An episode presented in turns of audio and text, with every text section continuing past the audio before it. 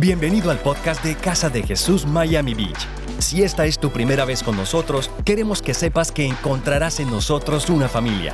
Desde donde sea que te estés uniendo, esperamos que esta enseñanza sea de inspiración y desafío para tu vida. Te invitamos a disfrutar ahora de esta enseñanza.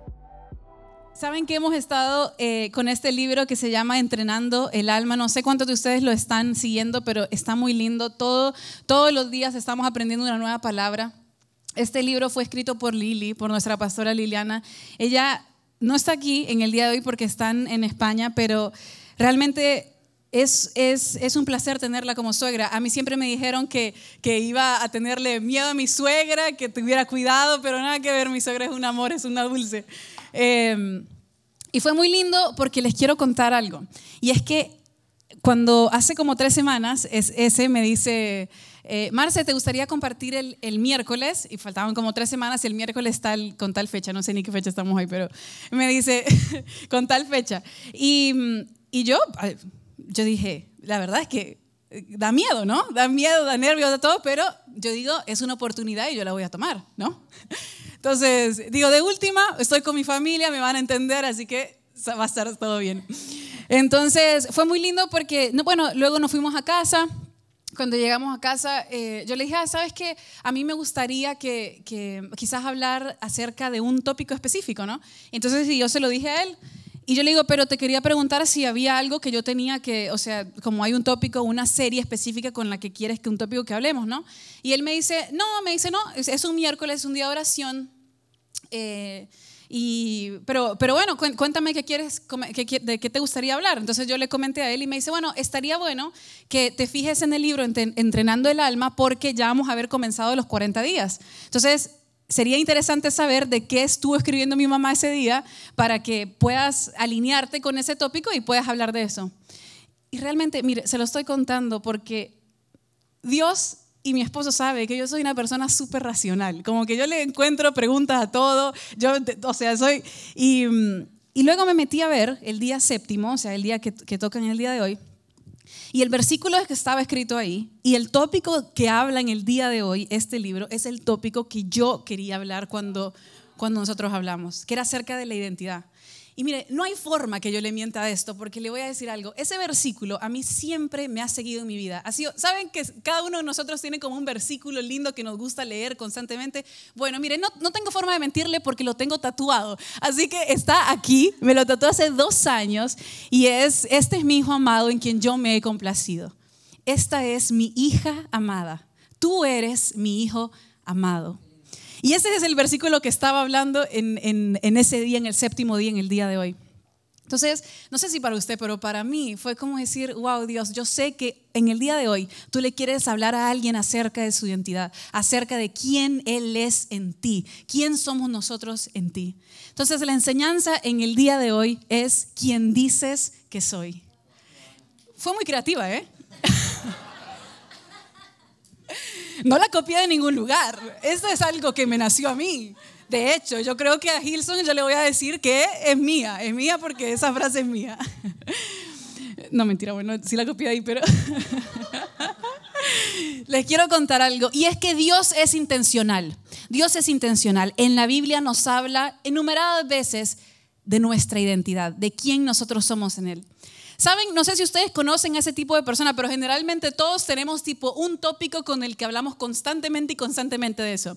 Yo le hablo de nuestra intimidad y le voy a contar de Ezequiel que ese respira, transpira, habla, oye iglesia. Él todos los días quiere hablar de la iglesia, él todos los días quiere hablar de qué más se puede hacer, de para dónde vamos, de Dios, de cómo se pueden alcanzar a más personas.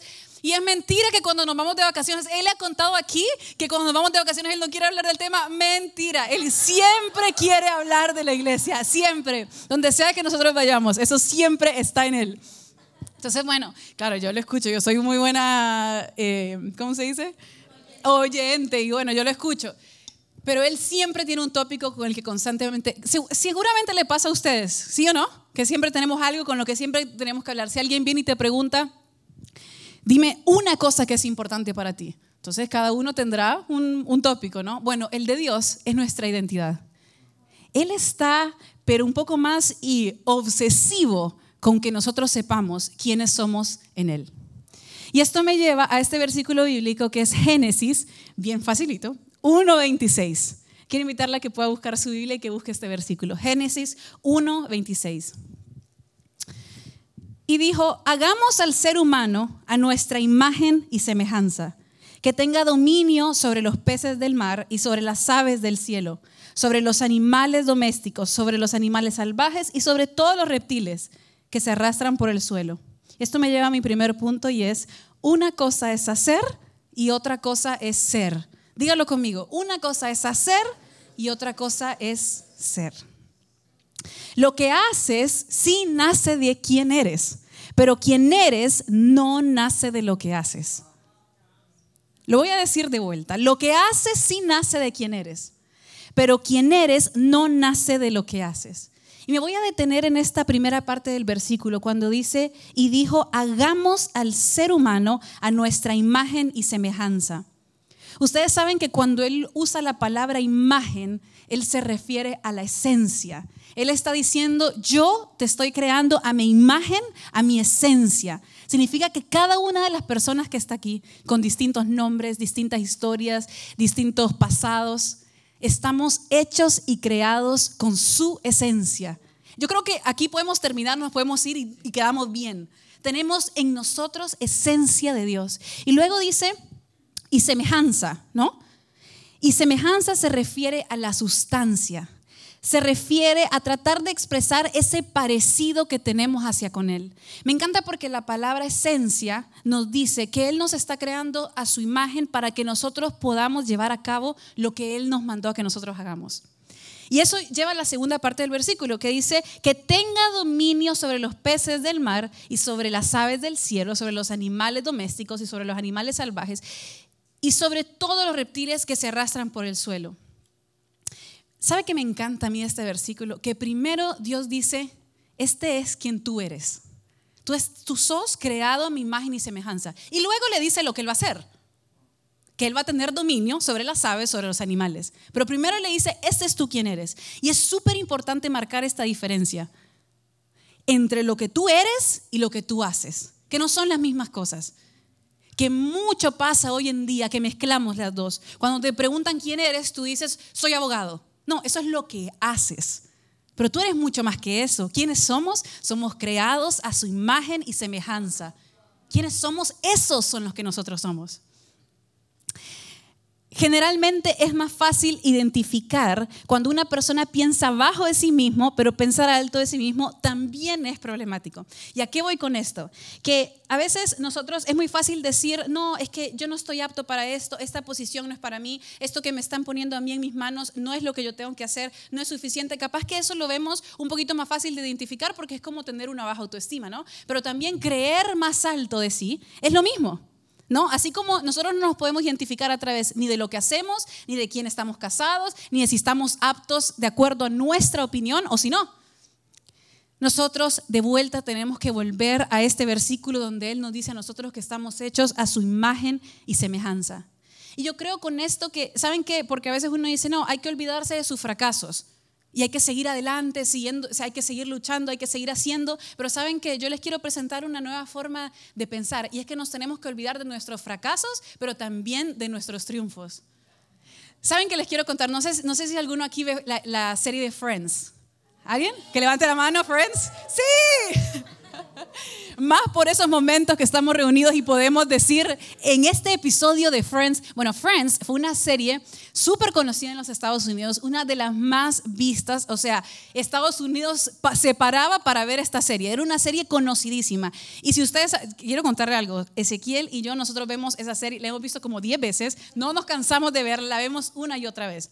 Pero hay algo particular que pasó con los actores de Friends y es que o sea, toda la serie tuvo tanto triunfo, tuvo tanto triunfo, la gente hablaba de esa serie, todo el mundo, que después a esos actores les hizo muy difícil encontrar trabajo en otras, en otras series, porque la gente lo tenía identificado con Friends. Entonces para ellos era muy difícil empezar una película nueva o empezar una serie nueva, porque su triunfo fue tan grande que la gente, la gente no podía olvidarse de ese rol que ellos cumplían en esa serie. Y esto me lleva a pensar a mí precisamente esto. Yo quiero invitarte a que tengas mala memoria, que tengamos mala memoria, que si algo bueno nos pasa, si nosotros triunfamos, excelente, motívate, motívate, celébralo, pero seguimos adelante. Porque nosotros aquí en la iglesia decimos que lo mejor está por venir y cuando lo mejor está por venir, siempre está lo mejor por venir. Entonces nosotros decimos, tenemos mala memoria para con los triunfos, para con los fracasos y seguimos adelante en la promesa que Dios tiene para nosotros, que es que siempre podemos seguir avanzando. Tu identidad no viene de lo que tú haces, tu identidad no viene de con quién estás casado, tu identidad no viene de lo que hiciste antes, de lo que vas a hacer, de, nada de eso. Tu identidad viene de quien Él te creó a ser, de su imagen y semejanza. Esa es tu identidad. Entonces esas son buenas noticias, porque cualquier cosa que pase de aquí en adelante son ganancias. Yo sé quién soy, no hay nada más que yo le tenga que agregar. Todo lo que venga más, buenísimo. Esto es lo que yo hago, este es algún logro que yo... De hecho, yo dije, ¿saben qué voy a hacer para hacer este punto bien, que, que valga la pena? Dije, voy a traer mi título y lo voy a prender fuego. Y después dije, no, me parece muy fuerte la imagen, mejor lo dejo, mi papá me mata. Así que bueno. Y Ezequiel dice carísimo, así que también no, no podía hacer eso. Pero mí sí mi punto es ese, tengamos mala memoria, tengamos mala memoria entendiendo que nuestra identidad está puesta en Él y que todas las cosas vienen por añadidura. Esto me lleva a mi segundo punto y es ama como a ti mismo. Y esto para mí fue una revelación. No sé si lo será para usted, pero para mí lo fue. Porque cada vez que nosotros hablamos de la identidad, hablamos de nosotros mismos. Yo pienso en mí misma. Cuando hablo de, mi identidad, pienso en mí. Pero sabe que eso es parte del problema que nosotros pensamos eh, de una forma muy individualista, pensamos en nosotros, ¿no? que todo tiene que ver con nosotros. Y Dios me confrontaba mucho con este pensamiento y Él me decía, ¿sabes que nosotros somos parte del problema? Porque lo que hacemos para con nosotros mismos, lo hacemos para con otros. Lo que nosotros nos hacemos a nosotros mismos, lo hacemos para con otros. Y ¿Cuántas veces no ha pasado que nosotros agarramos y clasificamos a gente, etiquetamos a gente y decimos, aquellos son demócratas, por eso son así, aquellos son republicanos y por eso son así? ¿O no, no, no nos pasa eso constantemente? Que intentamos poner la identidad de las personas de acuerdo a lo que nosotros pensamos y de acuerdo a nuestras experiencias. Y Dios me decía, ¿sabes qué? Parte de tener la identidad en el lugar correcto es saber amar a las personas. Parte de tener tu identidad en el, lugar correcto es amar sin reservas. Amar a quien tú tienes al lado, estar feliz porque a la persona le va bien. Porque entonces, como tú estás en un buen lugar, ya no te comparas. Puedes celebrar los logros de otras personas, porque no significan una amenaza para ti, porque no lo son. Porque de vuelta volvemos a Génesis y Él dice, fuiste creado a su imagen y semejanza. Y Él tiene una historia particular para cada uno de ustedes, para cada uno de nosotros. Una historia que no es igual una a la otra, no lo es, es distinta. Si nosotros logramos entender que nosotros estamos aquí en la tierra para poder amar a otros, poder amar constantemente, ese es nuestro rol principal, amar a las personas. ¿Saben qué me pasa a mí? A mí me encanta dar regalos. Yo siempre lo digo, pero de verdad, o sea, amo dar regalos. Y yo muchas veces me he preguntado, ¿por qué? O sea, porque es que me genera una cosa que, y, no lo, o sea, no puedo mentir, o sea, me genera, Ezequiel es testigo, me genera una cosa que quiero preparar esto y quiero ver la cara de la persona cuando lo vea y quiero ver, y me encanta, o sea, esto, todo esto pasa en mi cabeza cuando yo voy a regalar algo, me encanta. Y, una, y alguna vez yo, ¿no? Me autoevalúo y digo, ¿por qué estoy haciendo esto? ¿Por qué hago esto? ¿Por qué me hace sentir tan bien? ¿Por qué me hace sentir tan bien escuchar a una persona? ¿O por qué me hace sentir tan bien acompañar a una persona cuando está pasando por un mal momento? Un mal momento? Y mientras estaba preparando esta enseñanza, Dios me hablaba y me decía, ¿sabes por qué? Porque cuando haces eso es cuando más te pareces a mí. Porque es cuando más estás precisamente actuando de acuerdo a lo que dice Génesis, que dice, creado, a tu imagen y semejanza.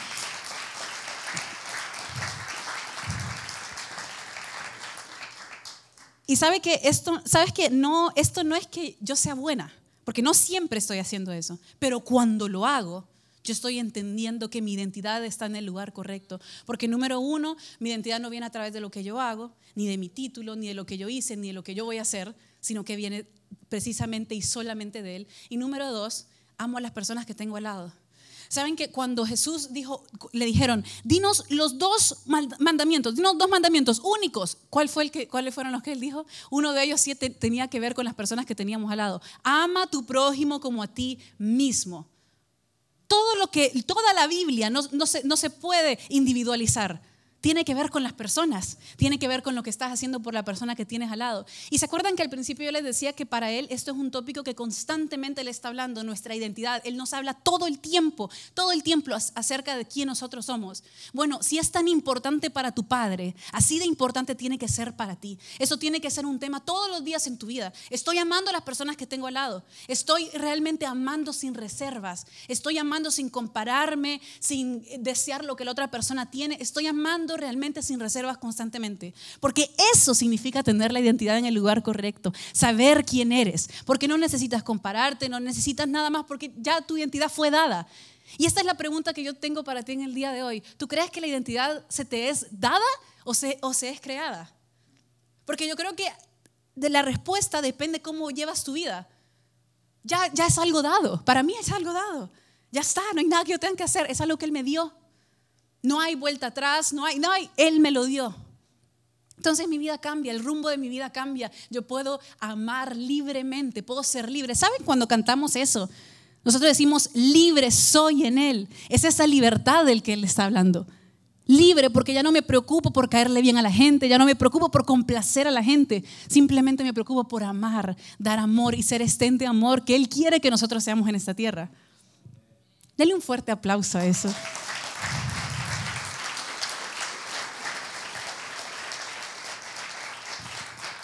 ¿Sabe que los evangelios no se trata solamente de imitar a Jesús?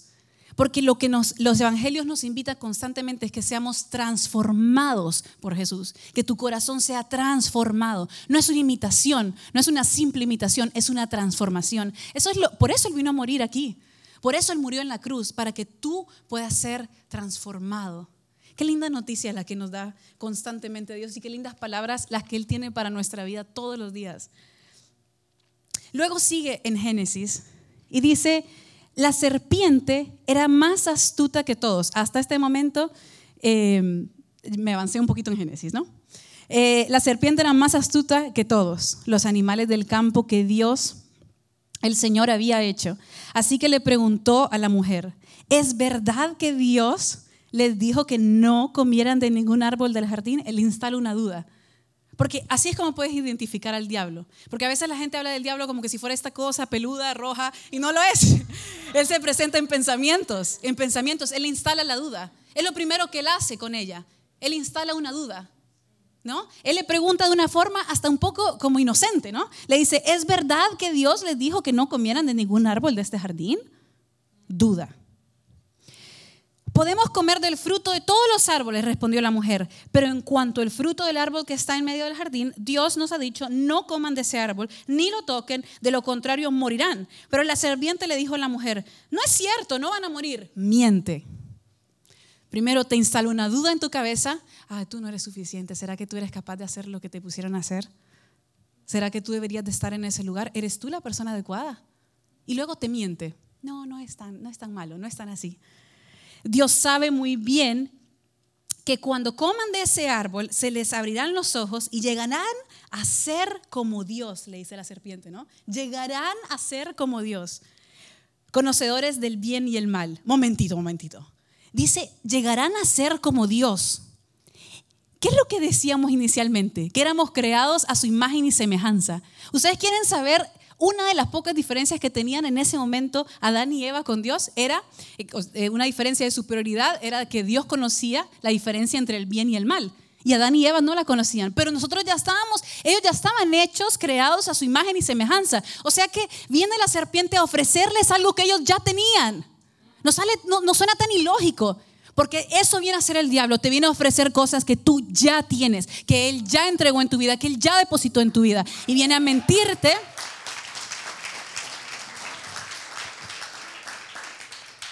Y él les dice, les dice, y llegarás a ser como Dios. Y saben que aquí hay un punto tan principal, ¿no? Que, que, yo veía y yo decía, wow, Señor, no sé cómo antes no vi esto. Dice, llegarán a ser como Dios. ¿Saben de que Dios sabe mejor que nosotros lo que nosotros necesitamos? ¿No? ¿Ustedes creen eso? ¿Sí? Bueno, Dios creía que ellos no necesitaban saber la diferencia entre el bien y el mal. Pero ellos creían que, pero Eva creía que ella tenía una mejor idea. Ella creía que sí que sí lo necesitaba saber. ¿Cuántas veces nos enfrascamos nosotros, desobedecemos a la palabra de Él y decimos saber mejor que Él lo que nosotros necesitamos.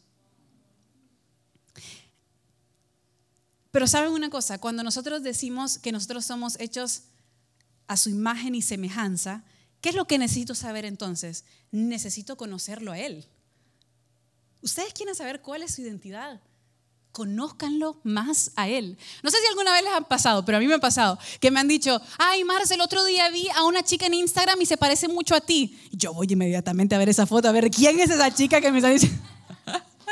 ¿Cómo es? No sé, ¿cómo tendrá el pelo? ¿Cómo lucirá? ¿No les ha pasado eso? Decir, ¿cómo, ¿cómo es la persona con la que me están comparando? Ay Dios, así me veo. O nunca les llama la atención de, cómo se ven ustedes. Bueno, a mí sí. Y cuando me pasa algo eso, precisamente digo, ay, ¿cómo será esta chica? Bueno, eso mismo tenemos que hacer con Dios. Ustedes quieren saber cuál es su identidad, quieren saber a semejanza de quién estamos creados. Conozcamos más de Dios constantemente. Nuestra vida tiene que estar todo el tiempo obsesionada, obsesiva con conocer más de Dios constantemente.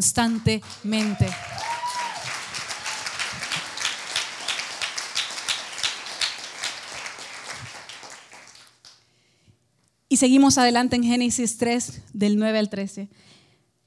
Pero Dios, el Señor, llamó al hombre y le dijo, ¿dónde estás? El hombre contestó, escuché que andabas por el jardín y tuve miedo. Porque estoy desnudo por eso me escondí.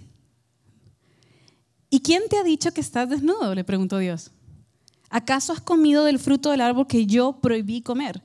Él respondió, la mujer que me diste por compañera me dio de ese fruto y yo lo comí.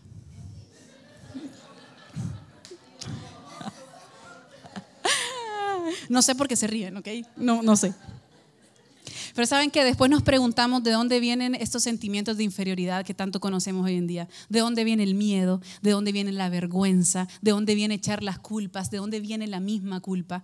Y aquí podemos ver reflejado en este momento todos esos sentimientos que no estaban nombrados anteriormente. Es la primera vez que se menciona el miedo. ¿Y sabe de dónde viene el miedo? Viene de no creer en la palabra de Él. Viene de no creer que Él nos hizo a su imagen y semejanza. De ese lugar viene el miedo. Cuando nosotros no creemos en su palabra, no creemos de que Él nos hizo como nosotros estábamos derechos, ahí empieza el miedo, la ansiedad, la vergüenza, la culpa, el echarle culpa a otras personas. Precisamente de este lugar. Qué increíble, ¿no? Que le dice, el hombre contestó, escuché que andabas por el jardín y tuve miedo. Tú estás sintiendo miedo en esta noche. Tú estás sintiendo miedo en este tiempo. Tú no sabes para dónde vas. Estás avergonzado. ¿Te está pasando esto a ti? Quiero decirte que toda la solución que necesitas saber es que tú eres creado a su imagen y semejanza y eso va a curar absolutamente cualquier sentimiento que tú estás sintiendo en el día de hoy. Y esto me lleva a mi último punto. Tú eres mi hijo amado. Wow. Saben que nosotros hoy en día estamos tan enfrascados en saber quiénes somos que nos olvidamos del por qué fuimos creados. Nos enfrascamos tanto en saber para dónde vamos, cuál es la próxima cosa, qué es lo próximo que tengo que hacer, que nos olvidamos que Dios tuvo un propósito desde, desde el primer inicio para cada uno de nosotros, para cada uno de ustedes. Dios tiene un plan para tu vida. Nosotros hemos escuchado eso muchas veces, ¿no? Dios tiene un plan para tu vida. Yo creo eso. Pero sabes que el enemigo también tiene un plan para tu vida. Y la verdad que al final, lo que va a ser determinado es si tú vas a tener la suficiente sabiduría para lograr entender cuál de estos planes tienes que batallar y cuál tienes que abrazar. ¿A cuál de estos te vas a pegar? ¿A cuál de estos dos planes? Sabes que no hay como cuando tu padre te dice que está orgulloso de ti.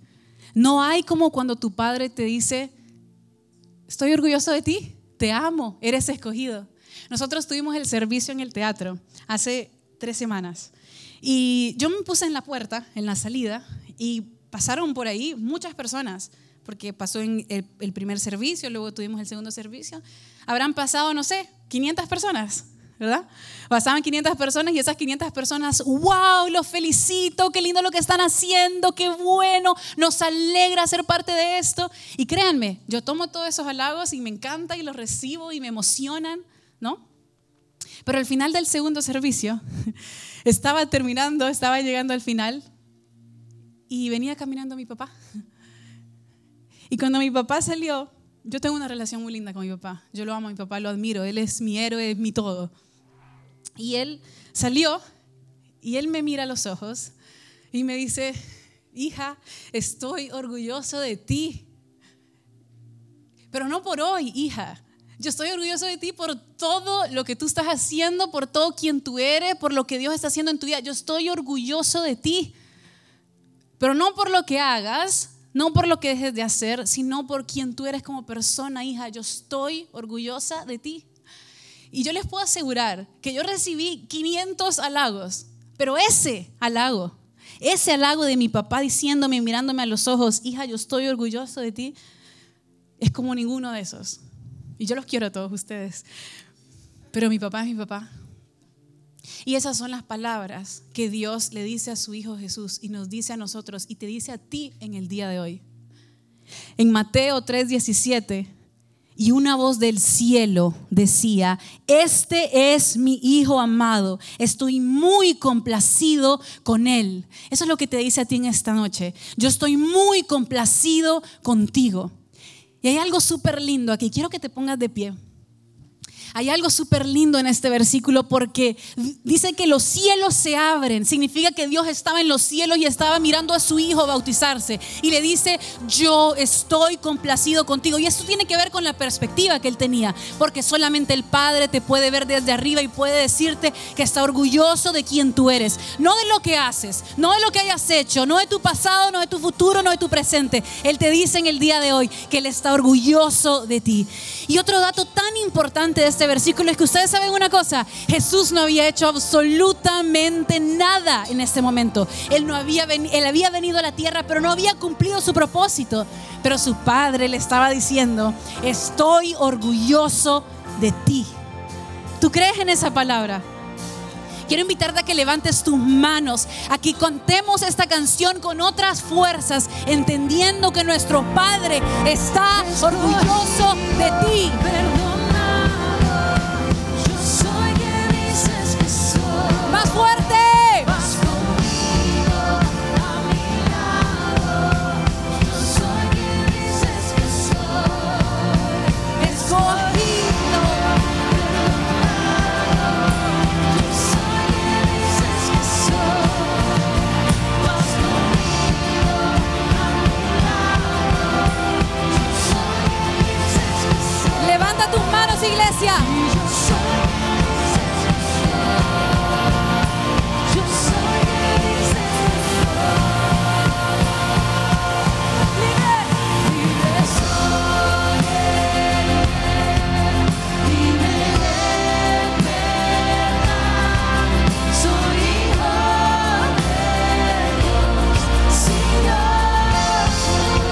Levante sus manos hacia el cielo.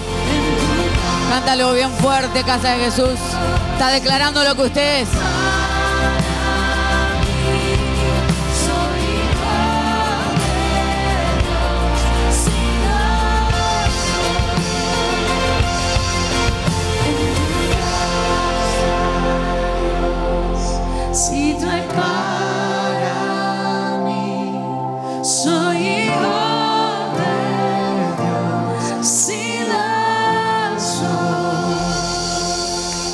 Gracias por acompañarnos en esta enseñanza de Casa de Jesús. Si esta enseñanza ha sido de ayuda para tu vida, te agradecemos que puedas compartirlo en tus redes sociales y dejarnos tu comentario en iTunes. Para más información de nuestras actividades o para conocer más de nuestra iglesia, puedes ingresar a www.casadejesús.com y seguirnos en nuestras redes sociales. Antes de despedirnos, queremos declarar bendición sobre tu vida.